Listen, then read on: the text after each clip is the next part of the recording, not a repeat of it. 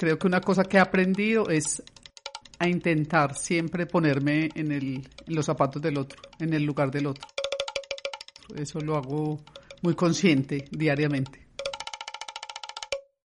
Esta es una serie de podcast producida por la Cruz Roja Colombiana Seccional Antioquia, financiada por la Cruz Roja Colombiana. Este contenido de audio tiene como objetivo la construcción de conocimiento, movilizados por el aprendizaje y para la reflexión. El contenido es de libre distribución y no representa una posición de la Cruz Roja Colombiana, sino la postura académica e investigativa de quienes participaron en esta serie. Desde los principios de la institución no tomamos parte, somos neutrales e imparciales. Cruz Roja Colombiana Seccional Antioquia presenta la serie de podcast Caminos hacia la construcción de paz, memorias, verdad y no repetición. En este episodio de la serie Caminos hacia la construcción de paz, memorias, verdad y no repetición, estaremos respondiendo la pregunta ¿por qué la verdad aporta a la no repetición del conflicto armado?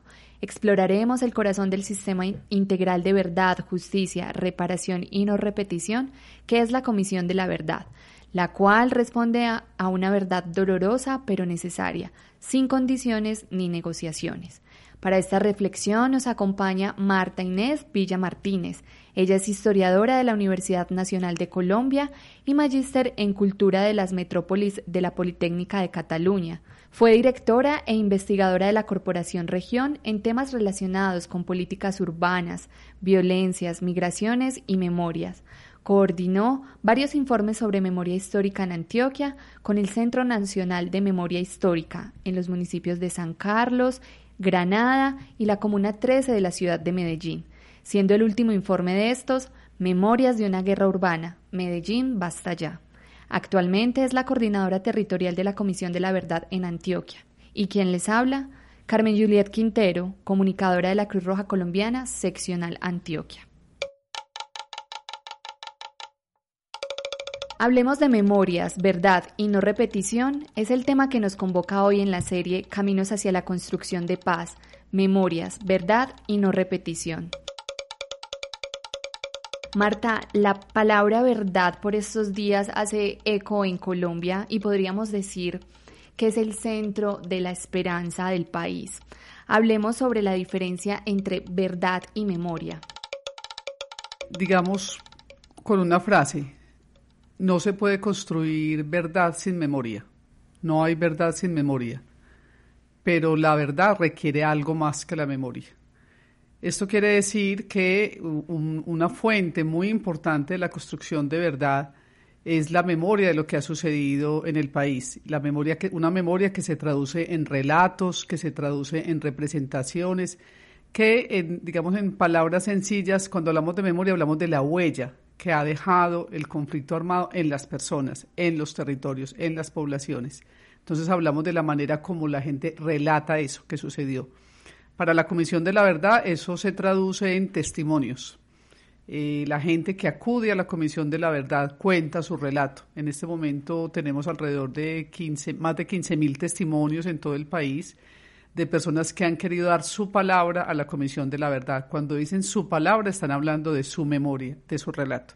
Pero para la Comisión de la Verdad, ese relato es una pieza muy importante, es una pieza central, pero no basta con ella parte importante de la construcción de verdad es que hay que contrastar ese relato. ¿Y con qué lo contrastamos? Lo contrastamos con otras fuentes de información, con fuentes judiciales, con eh, fuentes que nos den cuenta de la veracidad de los hechos, de la veracidad de las interpretaciones que hay allí.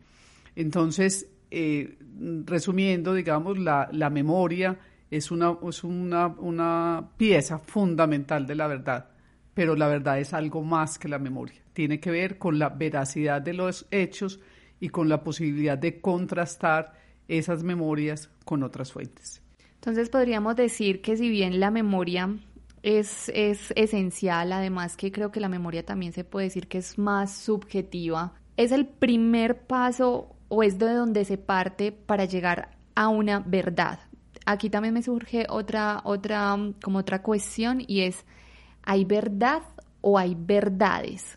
¿Cómo en el contexto colombiano se maneja esto? Sí, o sea, la idea es que, eh, digamos, la verdad es una construcción. pero es una construcción basada en, en, hechos objetivos también, no solamente en interpretaciones, sino en cosas que se puedan demostrar. Precisamente la Comisión de la Verdad, el gran reto de la Comisión de la Verdad es ofrecer al país unas verdades de lo que ha sucedido, pero que son verdades verificables, que no son, no son interpretaciones, sino que son verdades verificables que la comisión va a dar los elementos para decir por qué esos son verdades, digamos, que requiere el país. Ahora, cuando hablamos de la verdad, en pues en términos singulares, estamos hablando de una verdad colectiva, de una verdad que se construye a partir de esas verdades colectivas, ¿sí? Entonces, digamos, no existe la verdad única, pero sí existe y la comisión aspira a construir un relato colectivo, a ofrecer un relato colectivo al país que dé cuenta de esa multiplicidad de verdades. Cuando hablamos de esa, multiplicidad de verdades, estamos hablando de interpretaciones sobre lo que ha sucedido. Nosotros hemos encontrado muchos casos en los que personas diferentes que viven un mismo hecho tienen interpretaciones distintas. Por ejemplo, personas que han vivido una masacre o que vivieron un desplazamiento o que vivieron una toma armada de un pueblo. No todas las personas lo viven de la misma manera. Una masacre es vivida de manera distinta para la mamá del muchacho que masacraron, para el alcalde que le tocó enfrentarlo, para el personero que hizo la denuncia, para el policía que estuvo allí. Todas esas piezas hacen parte, ninguno de ellos está diciendo mentiras, está diciendo su verdad, su manera de haber vivido eso. Entonces, esa experiencia es muy importante. Lo mismo con el tema de las interpretaciones, una, una pieza de esa verdad que pretende construir la Comisión de la Verdad es por qué. O sea, queremos saber qué pasó, pero queremos saber por qué. Cuando uno le pregunta a la gente por qué pasó eso, usted por qué cree que hicieron esta masacre, usted por qué cree que hicieron esta toma de pueblo, hay muchas, muchos porqués y ninguno de ellos es, es falso. O sea, eh, está hablando, digamos, de una veracidad que viene de la experiencia. ¿Qué hace la comisión? Contrastar todas estas versiones de las víctimas, por ejemplo, con los responsables. La pregunta a los responsables y por eso la, la, la comisión de la verdad escucha a las víctimas, es un testimonio muy importante, pero necesitamos escuchar a los responsables. Los responsables que digan, yo hice esto, mi organización hizo esto por esta razón, porque era un territorio estratégico, las razones que haya. El contraste entre esas fuentes es de, donde sale, digamos, finalmente esa verdad de la que queremos hablar. Bueno, yo creo que también en todas las preguntas que tú nos, nos mencionabas es importante también por qué es importante la verdad. Porque, digamos, parte de la, de la posibilidad que una sociedad tiene de no repetir es comprender, comprender por qué pasó si nos saltamos esa página, ese, paso, que es un paso, nosotros sabemos que es un paso doloroso, o sea, construir verdad no es fácil. No es fácil para las víctimas, no es fácil para responsables, no es fácil para el Estado, no es fácil para la sociedad como nosotros que estuvimos, muchos de nosotros expectantes de lo que pasaba, eso no es fácil es una verdad dolorosa. Las, las cicatrices que ha dejado el conflicto armado en el país son demasiadas y nombrarlas y verlas no es fácil. Pero no se puede avanzar, especialmente en una perspectiva de no repetición si no sabemos por qué.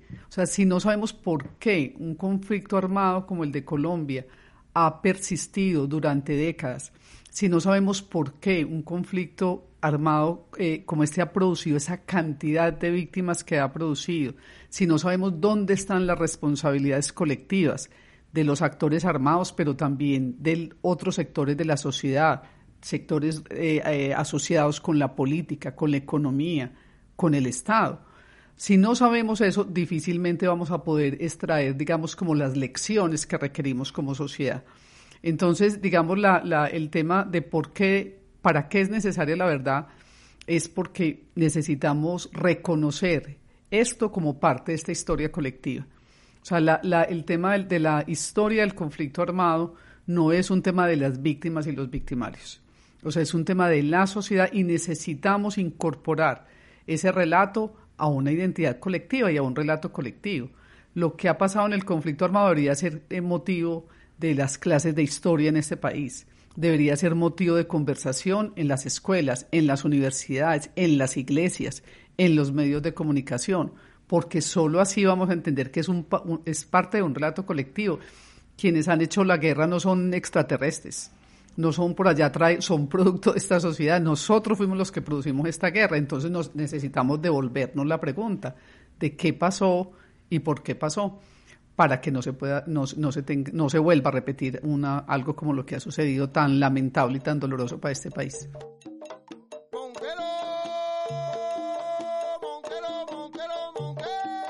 Es verdad, Marta. Incluso es, eh, era muy bonito lo que mencionabas ahora y es nosotros escuchamos y reconstruimos un relato. Entonces es también esa, esa posibilidad de no solo escuchar a un lado, sino decirle a, las, a la sociedad, los estamos escuchando. Una, una parte, digamos, como de la, en lo que la comisión basa su ejercicio cotidiano es escuchar todas las voces. O sea, realmente, y esto pues se los puedo pues decir con toda mi experiencia, es que estamos escuchando a todas las personas. O sea, es ciertamente quienes primero acudieron a la comisión son las víctimas por algo totalmente natural y legítimo. Requerían ser escuchadas, todavía lo requieren. O sea, aun cuando la comisión produzca su informe final, vamos a seguir requiriendo tiempo para la palabra y para la expresión y para el reconocimiento de las víctimas. La necesidad de reconocimiento no va a terminar con que la Comisión de la Verdad produzca un informe. Es la sociedad la que tiene que crear esas condiciones para que esa palabra sea dicha, para que esa experiencia sea reconocida, para que ese dolor y ese sufrimiento de las víctimas sea reconocido como parte de, de una experiencia colectiva como sociedad y como humanidad. Es natural que las víctimas sean quienes más han acudido y a quienes más hemos escuchado, pero también eh, están llegando a la comisión voces de responsables. En este tiempo, por ejemplo, este año pues de pandemia que hemos estado encerrados todos, paradójicamente han llegado muchos testimonios, por ejemplo, de fuerza pública de personas que eh, eh, han estado, eh, que, incluso han, han, pagado cárcel, que se han acogido a la JEP por el tema, digamos, por ejemplo, de, ejecuciones extrajudiciales. Pero en este momento estamos escuchando muchísimo a FAR, o sea, vengo de una entrevista colectiva con FAR donde ellos están también diciendo su palabra. Y tenemos testimonios de, de responsables, por ejemplo, de las autodefensas, que no están en el sistema integral, pero que estuvieron en justicia y paz, que ya pagaron pena muchos, pero que hoy dicen, mire, yo ya pagué pena, pero yo quiero contribuir a la verdad, porque lo que yo dije, por las condiciones particulares del sistema de justicia y paz, este relato no fue oído por el país, entonces yo, queremos decírselo a la Comisión de la Verdad. Entonces, todas esas voces eh, hacen parte, digamos, del relato. Ahora, hay otras voces que, que, que necesitamos seguir escuchando, lo decías ahorita.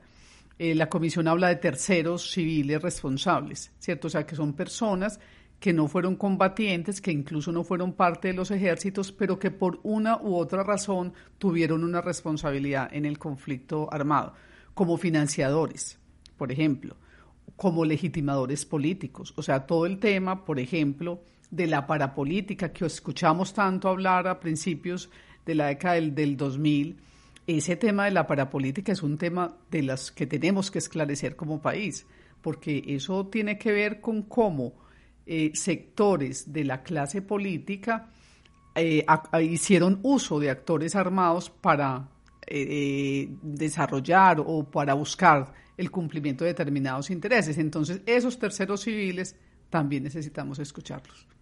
Marta, hablemos en términos generales que es una comisión de la verdad, no solo en el ámbito colombiano, sino en general. Las comisiones de la verdad han nacido en el mundo normalmente en, en procesos, digamos, de finalización de conflictos armados y generalmente nacen con esa pretensión de saber qué pasó y cuáles son las responsabilidades de eso que pasó.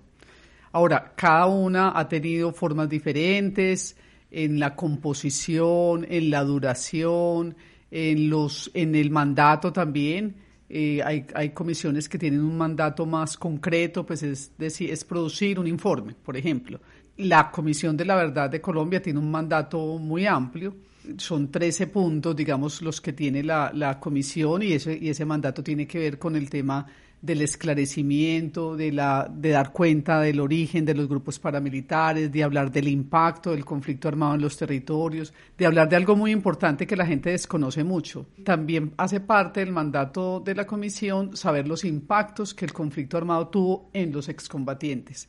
Esta parte es muy importante porque con eso la comisión quiere decir quienes hicieron la guerra son humanos, son personas que también han visto comprometido su dignidad, su estabilidad, su proyecto individual y colectivo en eso. Y la comisión quiere dar cuenta de esto, porque finalmente en todo esto la pregunta es, ¿a quién le hizo bien la guerra? ¿A quién le hizo, a quién benefició esta guerra que, hemos, hemos eh, padecido? Entonces, eh, eh, la comisión también habla de otro punto que es supremamente importante, que son las resistencias, las transformaciones que generó el conflicto armado en la sociedad civil, en las organizaciones. Y esto es muy importante porque, miren, un conflicto con la persistencia que ha, tenido en Colombia no solamente ha sido guerra, o sea, este conflicto ha coexistido permanentemente con intentos de paz, con esfuerzos de muchos sectores de la sociedad por parar la guerra, por mediarla, entre otras instituciones como esta o sea, que han tenido que ver con una intervención por una humanización del conflicto armado, por una atención a esas víctimas de manera inmediata. Entonces también parte del mandato es decir, qué pasó con la sociedad durante este conflicto armado, cómo la sociedad respondió. Y en esto hay cosas increíbles, pues o sea, realmente lo que uno encuentra en los territorios con las organizaciones de víctimas, con las organizaciones sociales, pero incluso también con la institucionalidad pública. O sea, nosotros hemos encontrado respuestas increíbles también de instituciones en los territorios que han hecho de todo por evitar impactos del conflicto armado, por proteger a la gente, por entonces parte, digamos, del mandato también es decir, bueno, ¿qué pasó con la sociedad? ¿Cuáles han sido las, las resistencias y las formas de responder? El periodo, digamos, de, la, de las comisiones también cambia mucho. Hay comisiones que han tenido un año eh, para, para, el ejercicio de su mandato, 18 meses. Es la comisión de la verdad en Colombia, esta comisión tiene tres años.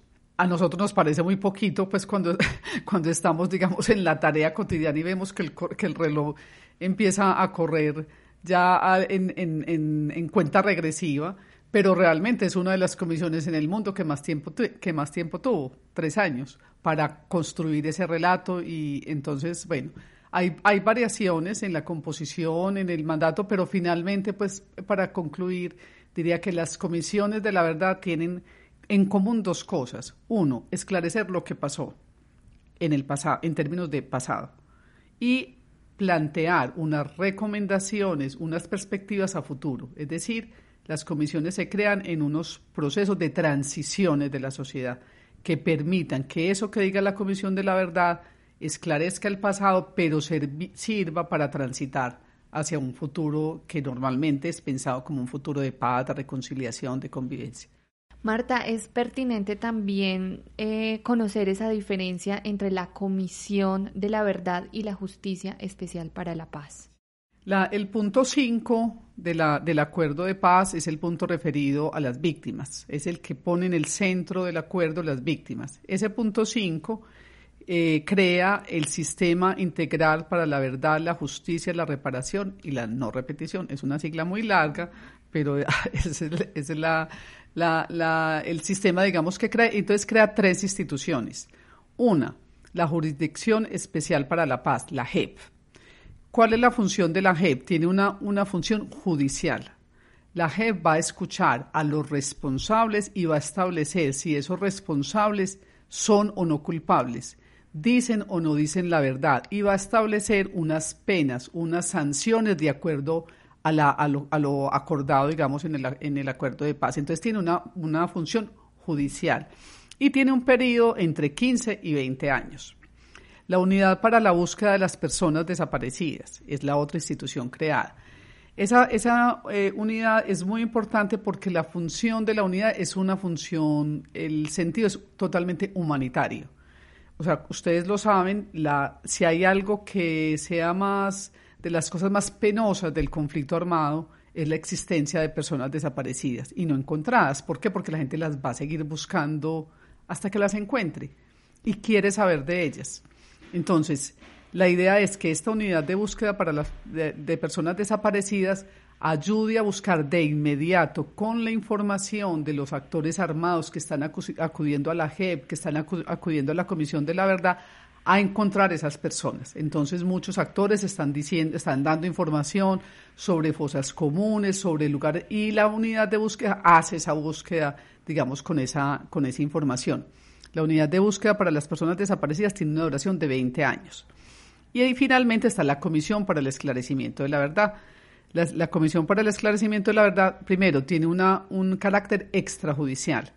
¿Qué quiere decir eso? Que nada de lo que la Comisión diga o escuche puede tener efectos judiciales. Nosotros no podemos eh, llevar ninguno de los testimonios que nosotros recibimos ni a la justicia ordinaria, ni siquiera a la JEP, porque el único imperativo de lo que, que hace que una persona acuda a la Comisión de la Verdad es un imperativo ético.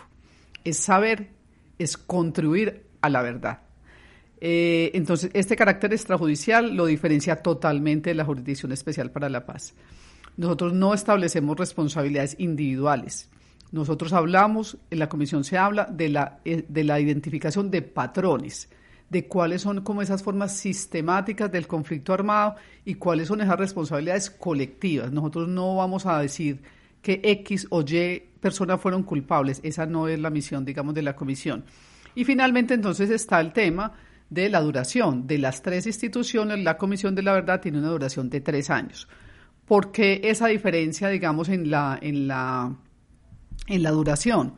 Porque se supone que lo que la Comisión de la Verdad va a decir es, en el informe final es, mire, estos son los patrones de lo que sucedió, este es el relato de, por qué, de lo que pasó, de por qué pasó, y va a hacer unas recomendaciones a la sociedad y al sistema para que esas recomendaciones sean implementadas. Entonces se supone que la Jurisdicción Especial para la Paz, la Unidad de Búsqueda de Personas Desaparecidas, recibirá también las recomendaciones y la lectura que hace la, la Comisión de la Verdad para seguir implementando su mandato.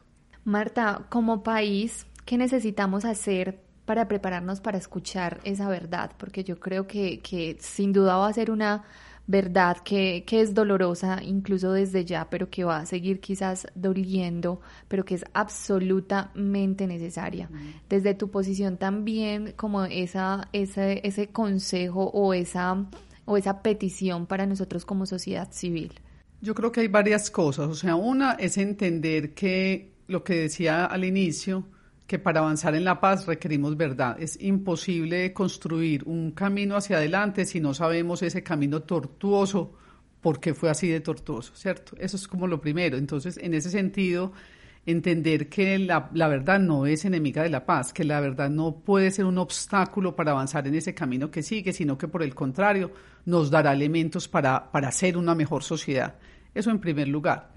En segundo lugar, creo que hay una, un tema como de una disposición social para, para, digamos, entender que es duro construir la verdad. O sea, que no se trata solamente, yo creo que lo que ha pasado estos días con FAR ha sido muy diciente y muy significativo en ese sentido, porque dice, no basta confirmar un acuerdo, no basta con eso, hace cuatro años se firmó, no bastaba con eso, no basta ni siquiera con acudir a la JEP o con ser parte de la Comisión de la Verdad, hace falta una, un proceso que es subjetivo, que es, que es individual incluso, que es ético.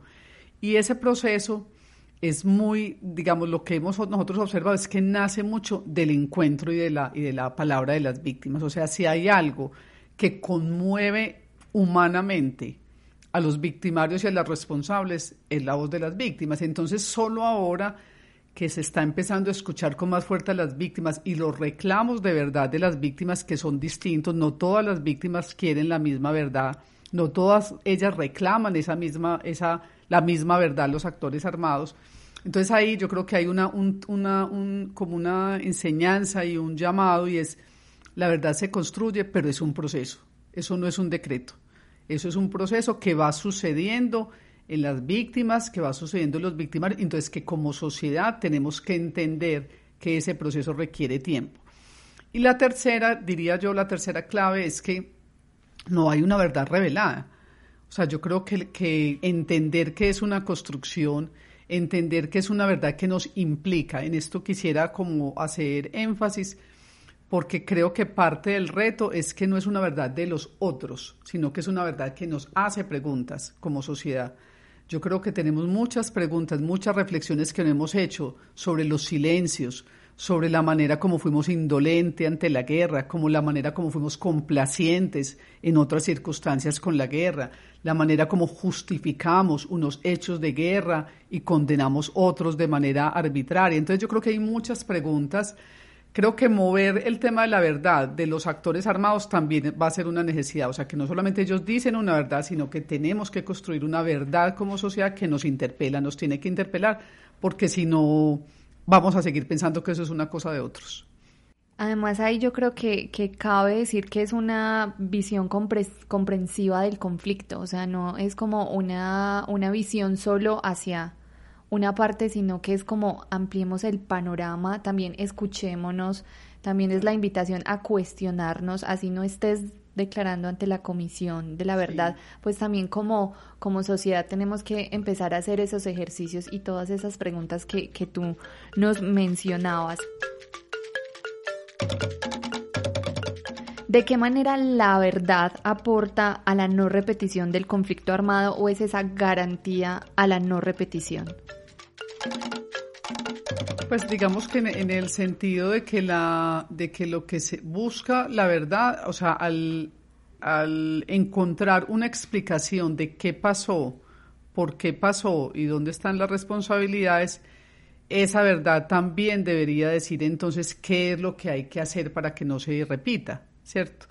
En esa, o sea, esa, esa reflexión la está haciendo la comisión ya entonces, cuando uno se pregunta por qué, por qué pasó, hay muchas respuestas. Bueno, eh, pasó porque el Estado no estuvo presente, porque hubo un abandono del Estado en relación con los territorios. Pasó porque había intereses económicos que primaron a la hora de la defensa, digamos, del territorio. Eh, pasó porque hubo alianzas eh, entre diferentes sectores para usufructuarse económicamente de eso pasó porque los Estados Unidos tenían un interés en que en Colombia pasaran unas cosas, digamos, en el marco de América Latina. Entonces, todos esos por qué pasó nos tienen que decir y qué hacemos para que no vuelva a pasar, ¿cierto? Entonces, la garantía de no repetición tiene que ver con la necesidad de que la, como sociedad aprendamos la lección. No va a ser suficiente con, que la comisión lo diga. O sea, realmente, o sea, la comisión entregará su informe en noviembre del 2021. Estamos haciendo muchas cosas con los territorios, con la población, con las organizaciones, es decir, ya están pasando cosas. Lo que lo más importante de la comisión, seguramente lo más visible va a ser el informe, pero ya la comisión está generando muchos espacios de escucha, de reconocimiento, de encuentro entre actores y realmente eso es lo que le pertenece a la sociedad. O sea, cuando la comisión entregue el informe final, lo que nosotros aspiramos es que haya una sociedad que sea capaz de hacer estas reflexiones que hemos estado haciendo. ¿Qué me corresponde hacer? Que haya una sociedad que diga, mire, frente a estas acciones de garantía de no repetición, a mí me corresponde esta, a la institucionalidad le corresponde esto, a las a la sociedad civil le corresponde eso, a la fuerza pública le corresponde esto, a las mujeres nos corresponde esto, a los grupos juveniles nos corresponde eso. Es decir, yo creo que esas recomendaciones de, de garantía de no repetición tienen que tener un asidero social, político e institucional que garantice que efectivamente eso no se vuelva a repetir, porque si no va a ser una recomendación y necesitamos que, que gente se haga cargo de eso, que instituciones se hagan cargo de eso, por lo que decía ahorita, porque eso no, va a ser magia, o sea, esto no va a ser un milagro, esto va a ser una transformación de la sociedad y producir ese tránsito de la sociedad requiere que la sociedad se haga cargo. Así es, yo creo que todos estamos en ese tránsito y no es dejar como esas tareas a las autoridades, a los gobiernos, sino que también es una, una tarea grandísima como sociedad civil, que es primero también abrirnos a escuchar, abrirnos como a leer esas, esas otras eh, como miradas que se tienen del conflicto para también después empezar a decir, bueno, mi labor como, como persona es hacer esto o es seguir construyendo país, un país en paz de esta forma. Ahorita mencionabas que la Comisión de la Verdad está haciendo ya unos ejercicios, eh, lleva haciendo largo tiempo unos ejercicios. ¿Hay alguna diferencia entre esos ejercicios para construir memoria y los ejercicios que se hacen para construir verdad? Pues una de las, lo, decía ahorita, o sea, los ejercicios de memoria normalmente llevan como al reconocimiento, digamos, del testimonio, de la palabra y de la escucha, y eso es muy importante, o sea, es eh, esencial. O sea, eh, María Teresa Uribe, una, una socióloga de aquí de Antioquia, decía una cosa que siempre me gusta recordar, porque ella decía, mire, las víctimas quieren hablar, o sea, realmente ellas siempre han querido hablar, siempre han querido decirnos, lo que no tenemos es una sociedad que sea capaz de escuchar. Pues la pregunta que nos tenemos que hacer es, ellas quieren hablar, pero nosotros las queremos escuchar, nosotras queremos creerles, nosotros queremos ponernos en su lugar, ¿cierto? Entonces, ese testimonio, esa memoria es muy importante, pero siempre y cuando haya un espacio con dignidad, un espacio público que reconozca que ese testimonio de esa víctima hace parte de un relato colectivo. Que, eso, que ese, esa, esa pérdida, ese sufrimiento de esa persona nos daña como sociedad nos ha dañado como sociedad. Entonces, eso es como la, el primer elemento. Yo les decía ahorita también del contraste. El quid, digamos, del asunto entre memoria y verdad está en acudir a otras fuentes y en contrastar y en triangular. ¿sí? En términos pues, eh, investigativos, es la triangulación y la contrastación es lo que nos permite que ese testimonio pueda ser puesto al lado de este, de este y de este de este dato, de este hecho, y eso nos dé, digamos, una, una, una verdad colectiva.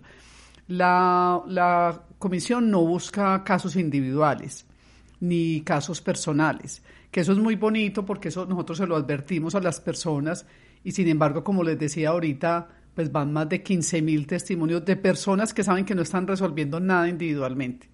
Nada, o sea, eh, eh, no, eso no les va a generar ningún beneficio excepto contribuir a una verdad para el país. Porque lo que la Comisión busca es una, una, una, verdad colectiva, es el establecimiento de unos patrones colectivos que nos permitan entender toda la dinámica del conflicto, de unas responsabilidades colectivas que permitan decir, mire, esto pasó por esto y por esto, y aquí están esas responsabilidades colectivas. Entonces, lo que, lo, lo que va de la memoria a la verdad es el reconocimiento de que esta memoria individual hace, parte de una memoria colectiva, que no es un relato individual, sino que hace parte de una memoria colectiva enmarcada en un contexto, en unas dinámicas territoriales, en unas acciones de diferentes actores eh, sociales, políticos, armados. Y el otro elemento es el contraste, el contraste de ese testimonio con otras fuentes, con otras voces, incluyendo la de los responsables. Es muy importante que entendamos que esta verdad se construye también con la voz de los responsables. No es solamente una verdad de las víctimas, siendo el centro de este ejercicio. Eh, es muy importante escuchar a los responsables y es muy importante escuchar a la sociedad que no fue responsable directa, pero que fue testigo o que tuvo algún lugar en esta historia. Entonces, todas esas voces son lo que es lo que está en ese en ese intersticio, digamos, entre el testimonio, esa memoria y la construcción de esa verdad. Marta, como Comisión de la Verdad, yo he visto que ustedes hacen un ejercicio Mi verdad es, y entonces es como la respuesta a esas preguntas de qué les ocurrió, cómo lo han superado y por qué es importante la verdad, pero es desde un relato individual. Claro, es que la, la experiencia es siempre individual, o sea, la experiencia es lo que pasa por mi cuerpo, es lo que pasa por mi mente y por mi ámbito inmediato, si bien eh, lo, que, lo que sucede, por ejemplo, cuando nosotros hacemos los talleres con víctimas, que son talleres de memoria, lo que sucede en un taller es que mi relato, al ponerse al lado de los otros, se convierte en un relato colectivo o se relativiza. Eso es, es muy bonito porque es como yo viví eh, esta masacre, Pero cuando yo escucho, eso nos sucedió en, cuando hicimos el, trabajo de memoria histórica en San Carlos.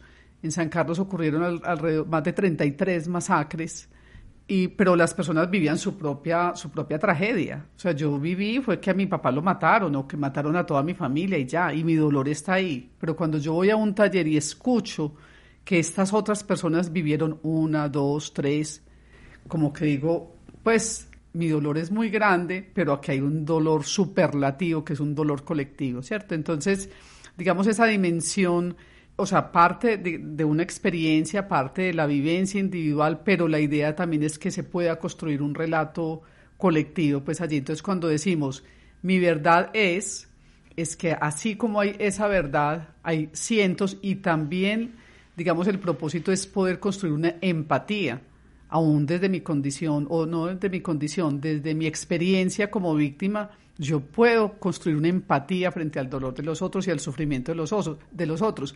Por ejemplo, aquí pasa mucho esto con las víctimas que son víctimas de actores distintos, eh, víctimas de la guerrilla, por ejemplo, o de las guerrillas, y víctimas de los paramilitares, y víctimas de la fuerza pública.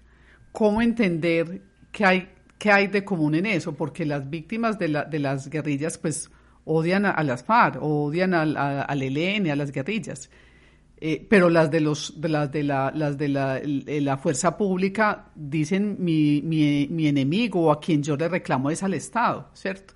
Entonces, ¿cómo, digamos, entender que más acá, digamos, del, del responsable hay una, un, un, un sufrimiento común y hay una necesidad común de verdad, que es saber qué pasó y por qué pasó, independiente de quién haya sido el responsable. Así, esos responsables sean legítimamente una manera de la gente juntarse. O sea, yo creo que cuando la gente, las víctimas se juntan, como las víctimas de las FARO, las víctimas del secuestro, las víctimas de, del, paramilitarismo, es legítimo. Son maneras, digamos, de juntarse y de, juntar fuerzas, de, de hacer una acción colectiva pero sí pretendemos que más allá, digamos, del tema de la responsabilidad, haya un sentimiento común y un reconocimiento común en términos de los impactos y de lo que ha sucedido. Claro, yo creo que ahí también hay como, como que se vuelven a hilar algunos tejidos sociales como en esos encuentros y en decir yo tengo este dolor, lo comparto, pero también escucho el dolor del otro y quizás también desde el sentimiento lo empiezo a compartir y empiezo como a tener esa mirada empática con el otro. Sí, miren, ahí hay una, una cosa que, que, nosotros hacemos como comisión. Uno de los objetivos de la comisión, bueno, el primero era el esclarecimiento, que tiene que ver con todo esto que estamos hablando, cómo se construye la verdad, el contraste, las fuentes. Pero otro objetivo es el reconocimiento. Y en el reconocimiento hablamos de dos cosas. Reconocimiento de la dignidad de las víctimas, que tiene que ver con esto que les decía ahorita, o sea, cómo crear un espacio de escucha de país, de que nos permita condolernos con ese otro, que nos permita entender el drama que hay ahí, el drama humano y el drama social que hay ahí.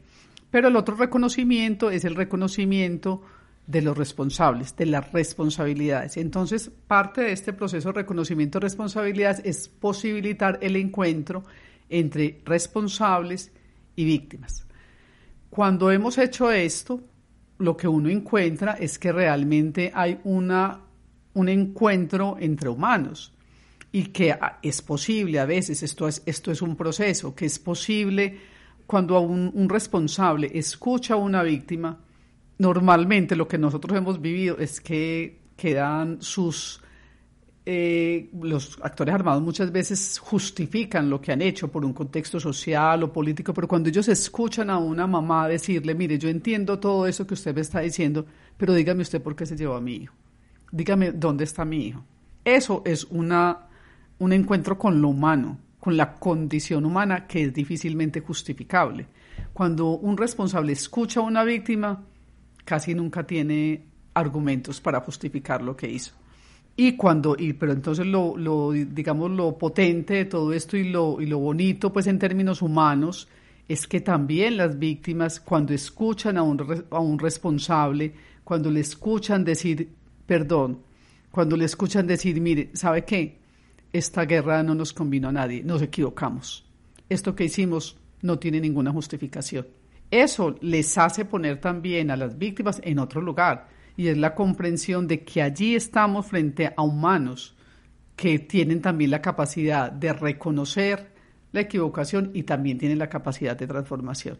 Entonces esto, digamos, como sociedad es muy importante porque finalmente el gran objetivo de la comisión es el tercer objetivo, que es la convivencia y es la no repetición. O sea, es que efectivamente como sociedad podamos avanzar en prácticas de convivencia, en encuentro entre diferentes, en que los contradictores no sean enemigos, en que entendamos como sociedad que las diferencias podemos resolverlas sin recurrir a las armas, que podemos escuchar al otro sin hacer de ese otro que es mi, mi, mi adversario políticamente un enemigo, que no hay que eliminar a los, a, los, a los adversarios o a los que compiten políticamente, no hay que eh, eliminarlos. Y sobre todo también que, que, debe haber una institucionalidad que rescate el, el objetivo máximo, digamos, de la, de la Constitución, que es proteger a sus ciudadanos. O sea, si volvemos a esos puntos que son como tan básicos, digamos, de la sociedad, quizás sea, seamos capaces de avanzar en, ese, en, los, en el sentido, digamos, de la convivencia y en esa perspectiva de no repetición que finalmente nos hace una pregunta y es, ¿cómo nos reconciliamos como sociedad con esta historia vivida? Esta historia no la podemos negar, por eso no se puede pasar la página sin nombrarla. Esta historia nos pertenece, es horrible, muy maluca. Pues era mejor que no la viviéramos con toda seguridad, pero la vivimos y pasó. Y no la podemos ya negar. Entonces, lo que, lo que necesitamos es nombrarlo, narrarlo, expresarlo, compartirlo para poder avanzar en ese camino de la no repetición y de la reconciliación.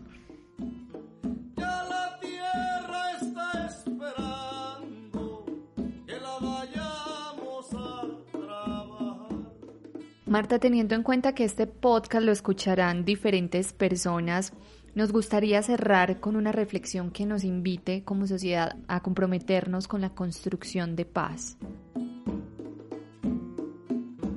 Mi invitación es, o sea, la paz no es un asunto de los otros, no es un asunto de quienes han estado involucrados directamente en la guerra. Creo que la paz tiene que ver con una, una manera de relacionarnos, con una manera de ejercer eh, la política, con una manera de ser solidarios con el otro, con una manera de cuidar el medio ambiente. O sea, se ha hablado mucho, digamos, de que el acuerdo de paz era como, eh, digamos, un acuerdo sobre, eh, sobre mínimos que tenían que ver con desarmémonos para que podamos avanzar en unas reivindicaciones sociales que tienen que ver con el tema agrario, con el tema de participación, con el tema de víctimas. Y digamos, esa ruta sigue siendo vigente, pero eso no, no impide o no evita, más bien, no evita que como sociedad tengamos que avanzar en esa construcción de paz, en eso que muchos han llamado esa cultura de paz, que tiene que ver con la vivencia de la paz y con la construcción de paz, en, la pregunta que me hacías al inicio, que es desde lo cotidiano, cómo yo construyo paz en mi familia, con mi vecindario, con mis amigos, cómo yo soy más consciente de la manera como yo miro al adversario o, con, o a quien yo lo comparto las ideas políticas, por ejemplo. Se viene una época muy difícil para Colombia, que va a ser el debate electoral del, del 2021, y ahí yo creo que nos tenemos que hacer la pregunta es cómo como sociedad enfrentamos un debate electoral sin que eso nos lleve a, a querer matarnos en la discusión y eliminar al, al oponente. Creo que esa va a ser un trabajo muy importante que tendremos que hacer como sociedad.